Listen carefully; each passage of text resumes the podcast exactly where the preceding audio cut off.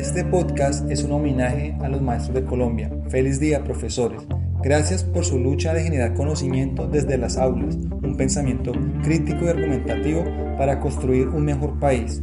Desde el colectivo Académicos Urbanos estamos convencidos que la revolución de una sociedad comienza en las aulas de clase. Un pueblo educado es un país más democrático. La educación debe ser un derecho fundamental para todos los colombianos, en especial la educación pública universitaria.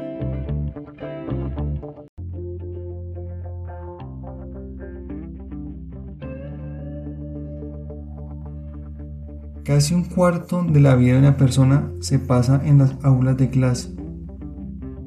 Para aquellos que pueden completar su formación desde la primaria hasta la universidad, sea para estudiar una carrera técnica, tecnológica o profesional, o mejor aún, poder complementar un posgrado, tanto de especialización como de maestría. Durante esos años se han tenido varios profesores que han permitido poder aprender o desaprender conceptos para una mejor formación académica y sobre todo en valores. Sin embargo, para aquella población de hombres y mujeres que no pueden culminar sus estudios, sean de bachillerato o universitarios, sus profesores, en algunos casos, son sus padres y en otros, la universidad de la vida se los va proporcionando. Sobrevivir es la única salida en esta economía de mercado.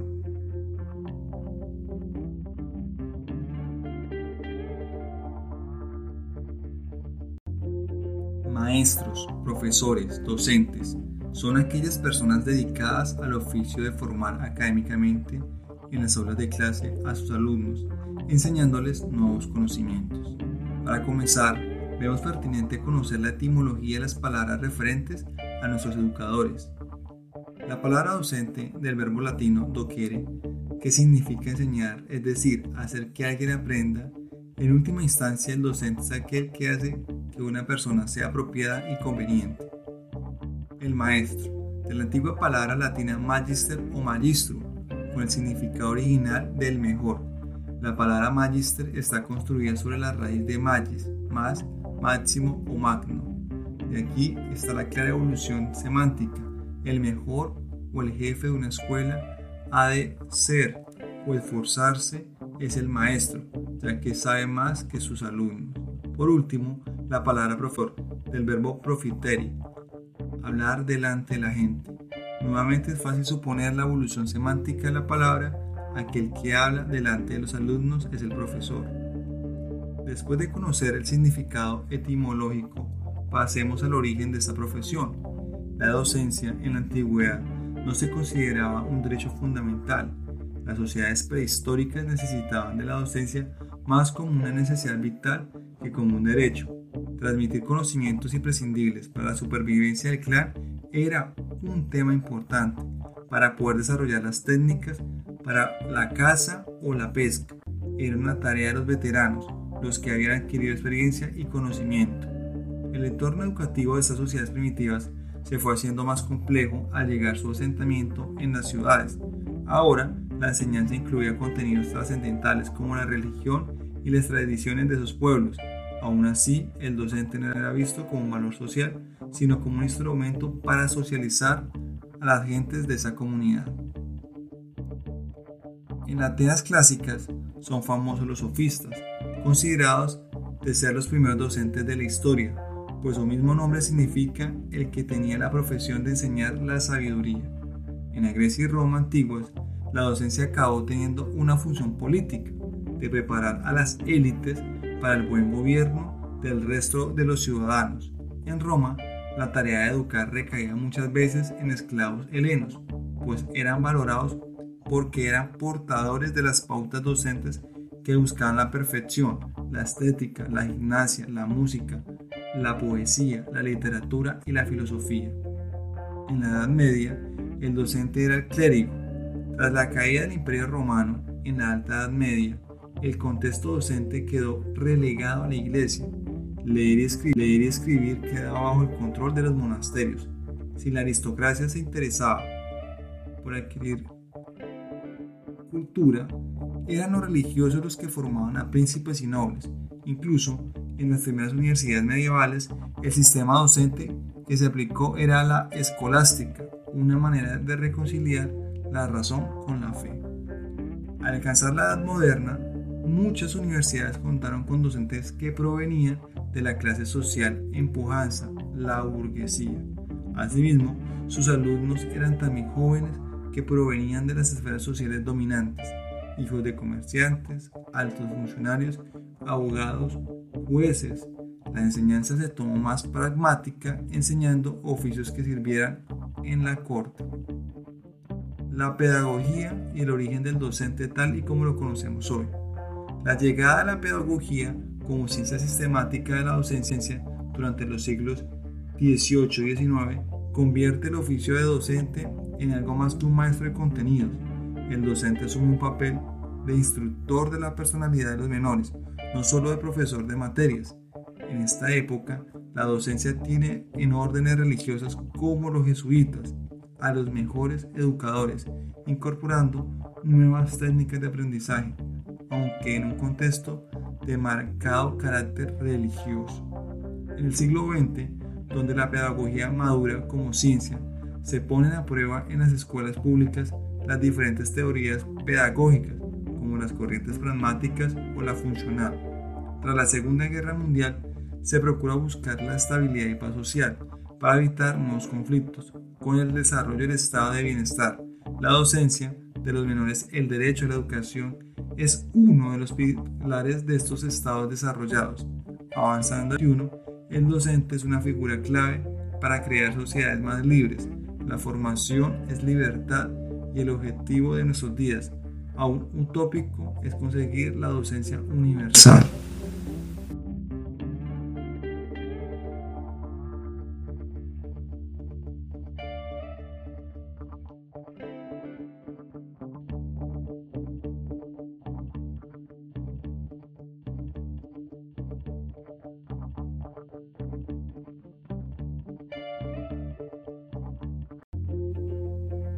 15 de mayo es la fecha que nos permite reconocerles a los educadores su trabajo, entrega y sacrificio de su labor dentro y fuera de las aulas.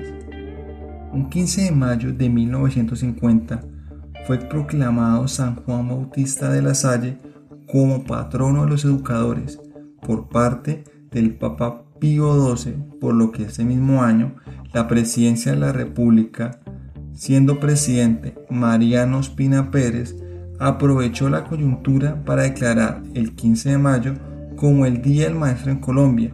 Desde ese entonces hasta la fecha estamos celebrando el Día del Maestro a todos nuestros educadores. Pero ¿quién fue San Juan Bautista de la Salle? Fue un sacerdote, teólogo y pedagogo que nació en Francia en 1651 él fundó, la congregación de los hermanos de las escuelas cristianas. Esta fecha tiene el objetivo de reconocer los logros de la labor de los maestros, los cuales se enfrentan a los constantes cambios y avances de la ciencia y a una sociedad que les exige mayores retos, innovación, además de su importancia para formar nuevas generaciones con mayores competencias y mejores valores para construir un mejor país. Actualmente, la pedagogía cuenta con nuevas tendencias gracias al e-learning y el poder de las plataformas online. Muchos profesionales de la educación encuentran nuevas alternativas de ingresos con modalidades flexibles. Sin embargo, para ello deben mantenerse al tanto de las nuevas herramientas. Asimismo, el 5 de octubre se celebra el Día Mundial de los docentes.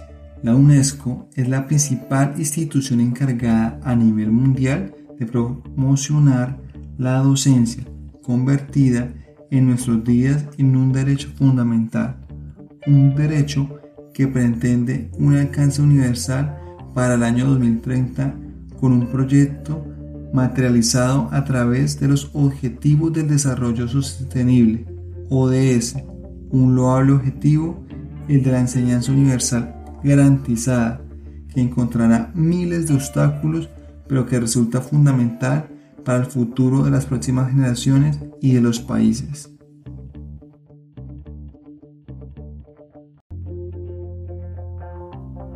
Mayo es conocido como el mes del maestro.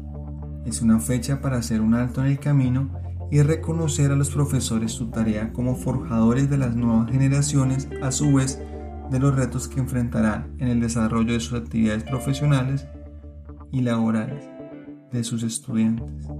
Nada influye más en la vida de un estudiante que contar con un buen docente dentro de su formación académica. Ser maestro en Colombia es un tema de vocación, en ciertos casos, y experiencia de vida de los profesores es un verdadero amor al arte de enseñar, dadas las condiciones laborales y su nivel salarial promedio que oscila entre 2 y 4 salarios mínimos al mes, en donde se han aumentado en los últimos años una elevada participación de docentes en la educación pública. Esta es una profesión que exige un gran compromiso por parte de quienes deciden dedicarse a ella. A ella.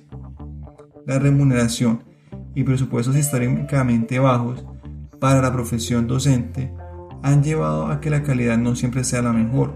Si miramos la contratación de algunos colegios privados, que es a término fijo durante un tiempo de 10 meses. Una frase de Simón Bolívar dijo alguna vez que el objeto más noble que puede ocupar el hombre es ilustrar a sus semejantes. Y no se equivocó. Ser docente es una de esas labores más honorables, exigentes y sacrificadas que existen, porque en sus manos está la ardua tarea de formar a las generaciones que vendrán para ser parte de este mundo menos desigual, más tolerante, respetuoso y equitativo. La responsabilidad es considerable. La materia prima del profesor es el ser humano, no son los rankings, no son condecoraciones, no son los intereses personales, es el estudiante como individuo. El docente es una especie de escultor armado con conocimientos y experiencias de vida y con la misión de moldear personas íntegras con las capacidades necesarias para enfrentarse a las adversidades que el futuro les depara. Después de los padres, nada influye más en el carácter y desarrollo de un menor de edad que un buen profesor. Sin embargo, varios maestros, especialmente los que trabajan en las regiones, la docencia es uno de los trabajos más desagradecidos del mundo. La mayoría de profesores consultados en zonas tan apartadas como Putamayo o Caquetá aseguran que trabajan con las uñas y sin el apoyo de alguno del gobierno. Otro de los factores que prueban la falta de valoración de la profesión es que la carrera docente tiene poca demanda y de hecho las mejores bachilleres y los mejores bachilleres no quieren ser profesores, ni siquiera lo conciben. Tiene sentido. Deben afrontar jornadas laborales extenuantes con 40 niños en promedio en cada aula y las agresiones, amenazas por parte de estudiantes y de sus familias. También soportar que la institución a la que representa les cuestione su labor diaria. La responsabilidad que recae en la labor docente y la repercusión que tiene en el devenir de una nación debería ser razón suficiente para garantizar a esos profesionales, por un lado, unas condiciones laborales dignas, tanto en la parte salarial y de salud, y por el otro, su reconocimiento. Por todo ello, y con motivo de la celebración del 15 de mayo, el Día del Maestro, es el momento de reivindicar la figura de esos profesionales en Colombia que llevan décadas sin ser valoradas lo suficiente por parte de los gobiernos nacionales, que han pasado durante los más de 50 años que ha durado la guerra en Colombia. De ellos depende también que se formen valores en su estudiantado, tanto en ética, resiliencia, pensamiento crítico y tolerancia para un país que aún no ha pasado la página del conflicto armado. ¿Cuál es el perfil de los docentes en el país? Esta es una radiografía del maestro colombiano publicado por la revista Dinero. El 68% de los profesores del país están vinculados al sector oficial. Tan solo el 32% trabaja para entidades privadas. el 74% de los profesores del país están ubicados en zonas urbanas. Apenas el 26% restante desarrolla su labor docente en zonas rurales. 40 es el promedio de alumnos que tiene bajo su responsabilidad un docente en Colombia. El buen o mal comportamiento de los estudiantes en el aula depende en gran medida del compromiso que las familias tengan en su formación, pero también sus resultados al presentar los diferentes exámenes. La Defensoría del Pueblo indica que los docentes coinciden en afirmar que el salario recibido por parte de ellos frente al tiempo y el desgaste que implica su trabajo no es una remuneración justa. La evaluación del personal docente es un proceso permanente que permite verificar fortalezas y aspectos de mejoramiento mediante valoración de sus competencias funcionales y comportamentales, formación en ética, resolución de conflictos y uso de herramientas tecnológicas enfocadas a la pedagogía son los temas en los que hay más políticas de mejoramiento en la formación docente en el país. Cabe destacar que del grupo poblacional el 67% son mujeres. Este grupo de profesionales, tanto hombres como mujeres en promedio, devengan entre 2 y 4 salarios mínimos mensuales. Esta cifra varía de acuerdo a la escalafón y los ascensos que vayan consiguiendo durante su carrera.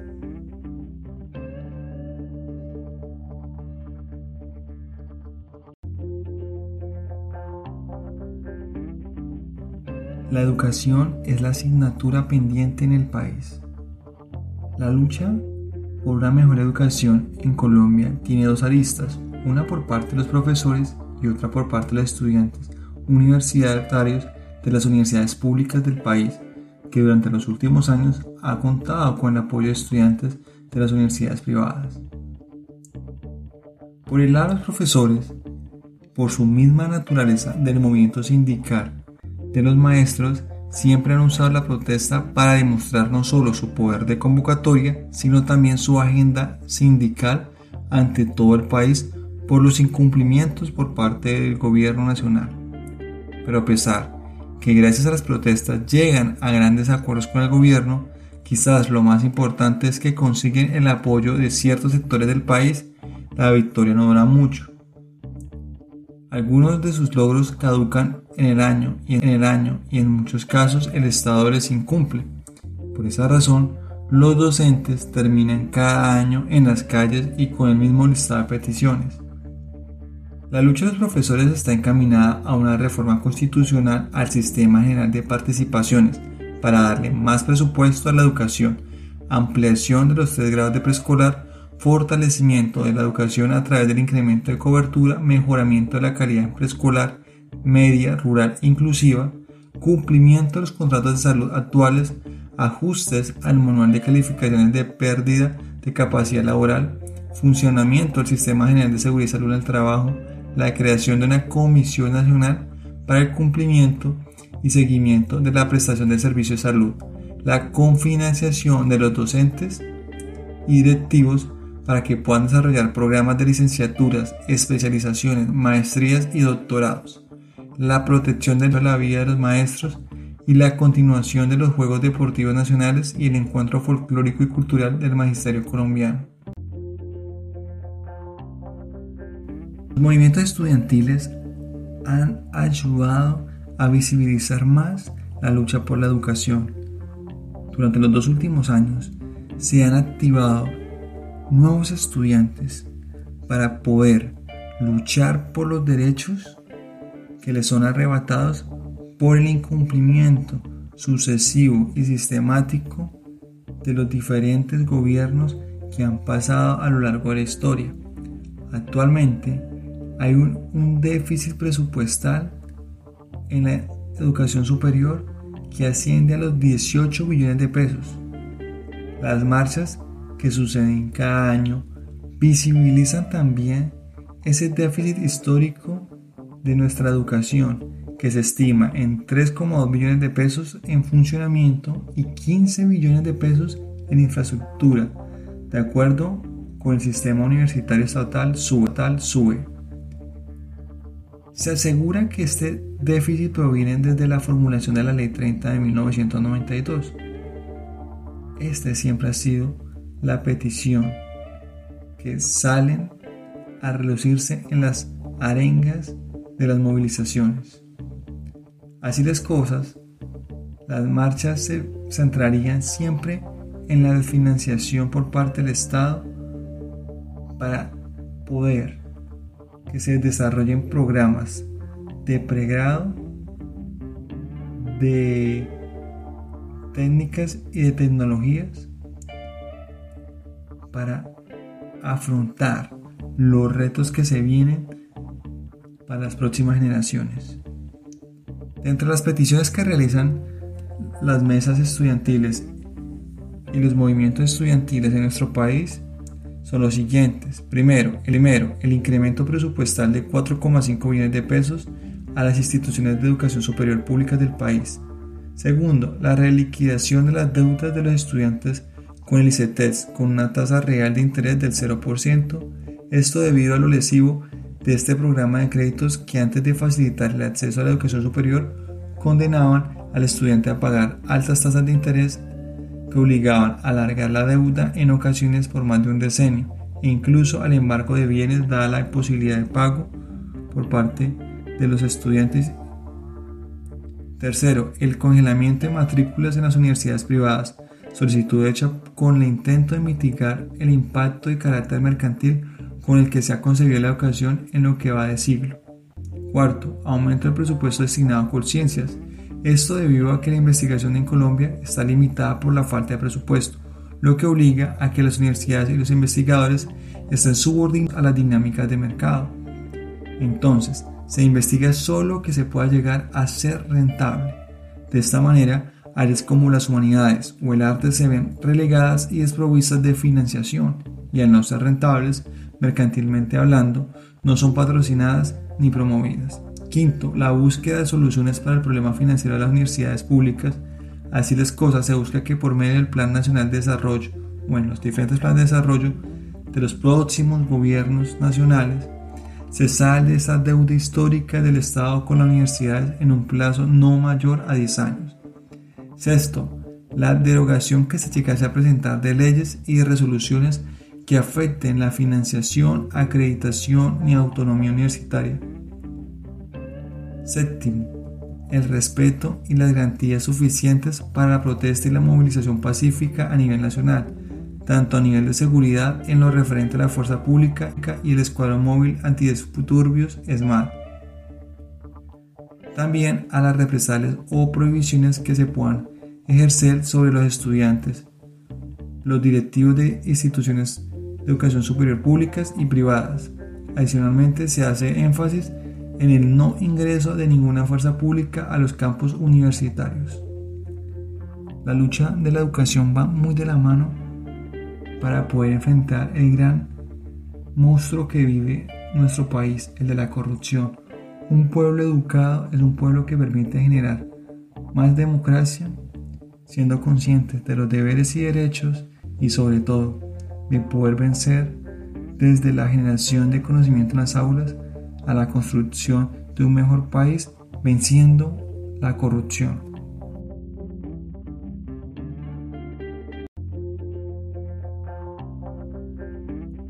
No solamente podemos llamar maestros o maestras a aquellas personas que se dedican al oficio de enseñar en las aulas de clase. Durante el mes de mayo también se celebra el Día de la Madre, y siendo ella nuestras primeras maestras al forjar nuestro carácter, enseñarnos, criarnos desde el seno de un hogar. Si lo llama al plano cívico ciudadano, también podemos contar con maestros o maestras que a través de sus conocimientos y experiencias en el desarrollo de luchas colectivas, de proyectos que permitan generar impactos en la comunidad, en nuestra ciudad o regiones. Este es un homenaje a la socióloga Marta Eugenia Arango Cuartas, maestra en educación y consultora en proyectos culturales. Actualmente es coordinadora de la, de la Alianza Ciudadana ¿Para dónde vamos? de la ciudad de Medellín. Este homenaje se hace a esta gran mujer profesional y líder por permitir que a través de espacios de trabajo de la misma alianza, tanto formales como informales, sembrara la semilla para dar inicio a un nuevo activismo, un nuevo colectivo, el de académicos urbanos. Es una gran maestra al permitir ese empoderamiento, ese fuego en nuestras vidas para tomar la iniciativa de liderar proyectos en la ciudad o en la región. El proceso que ha llevado la Alianza Ciudadana para donde vamos comenzó desde el año 2017 en convocar espacios de conversación sobre el pasado, presente y futuro de la ciudad-región, con el convencimiento de reelaborar un proyecto de futuro para una sociedad que lo requiere urgentemente, teniendo en cuenta los graves problemas que están enfrentando y la importancia de renovar esos acuerdos entre la sociedad civil y el Estado para empezar a darles un camino de solución. La iniciativa ciudadana para donde vamos cuenta con tres puntos de partida. En primer lugar, ya no tiene sentido hablar sobre solamente la ciudad de Medellín. Es necesario abrir la mirada e involucrar al menos los tres valles del centro de Antioquia, Aburrá, Occidente Cercano y San Nicolás. El segundo punto de partida es que no se parte desde cero, y es perentorio construir sobre lo ya construido en muy distintos campos de la vida social, económica y cultural de la región y la ciudad de Medellín. Tercer punto de partida es la única manera sensata de abordar esta tarea es hacerlo de forma participativa, abriendo la deliberación a la mayor cantidad de actores posible. Por eso, hoy por hoy, la Alianza Ciudadana cuenta con diferentes aliados que permiten fortalecer ese diálogo dentro de las organizaciones, dentro de las ciudadanías, generando un impacto en poder influir en el diseño o desarrollo de políticas públicas, tanto municipales como departamentales.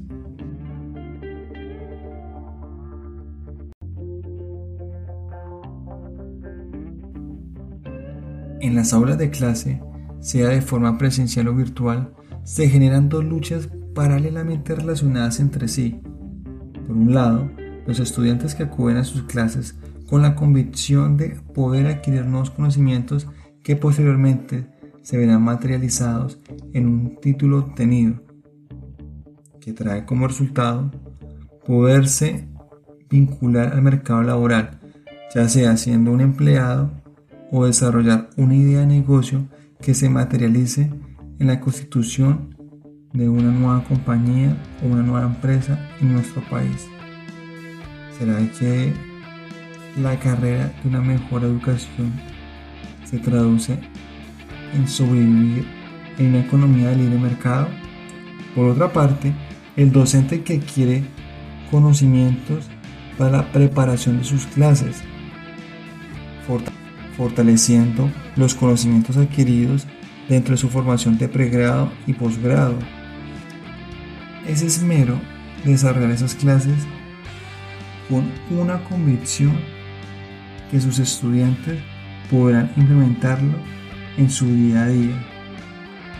En algunas ocasiones no es suficiente formar a los estudiantes con un conocimiento que se memorice Fácilmente este se puede olvidar después de presentada la evaluación. Llega a esa asimetría entre el mercado laboral y el conocimiento que se está generando en las aulas. Esa es la dicotomía que viven a diario los docentes que se esmeran para que sus estudiantes surjan en este trasegar que se llama vida. Porque el mercado laboral no te va a evaluar por qué tanto sabes, sino qué sabes hacer con ese conocimiento adquirido en las aulas de clase.